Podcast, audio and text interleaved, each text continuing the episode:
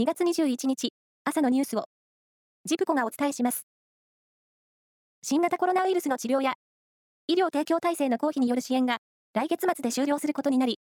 政府は、近く自治体に通知する方針を固めました。高額な治療薬は、医療費の窓口負担の割合に応じて、1割から3割の自己負担を求めるなど、今年4月から通常の医療体制に移行します。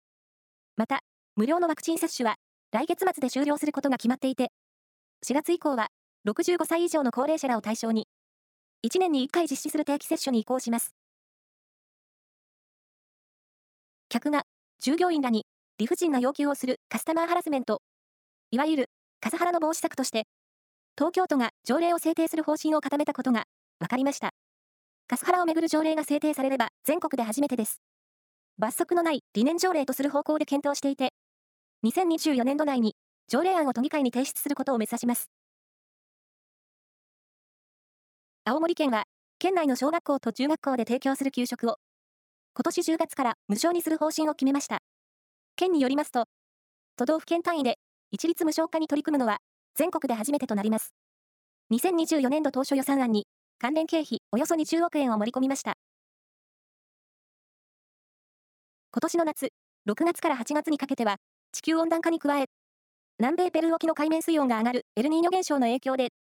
全国的に気温が高くなり、猛暑日が増える見通しです。気象庁が明らかにしたもので、担当者は、4月頃から暑くなる可能性があり、十分な熱中症対策をしてほしいと、呼びかけています。サッカー元日本代表の松井大輔選手が昨日、現役引退を発表しました。2010年のワールドカップ南アフリカ大会では、ベスト16入りに貢献するなど、日本代表では31試合1得点でした。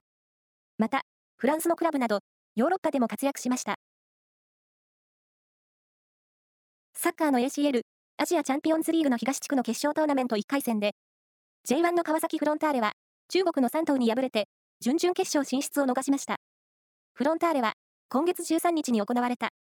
アウェーでの第1戦は3対2で勝ちましたが、昨日のホームでの第2戦は2対4で敗れ、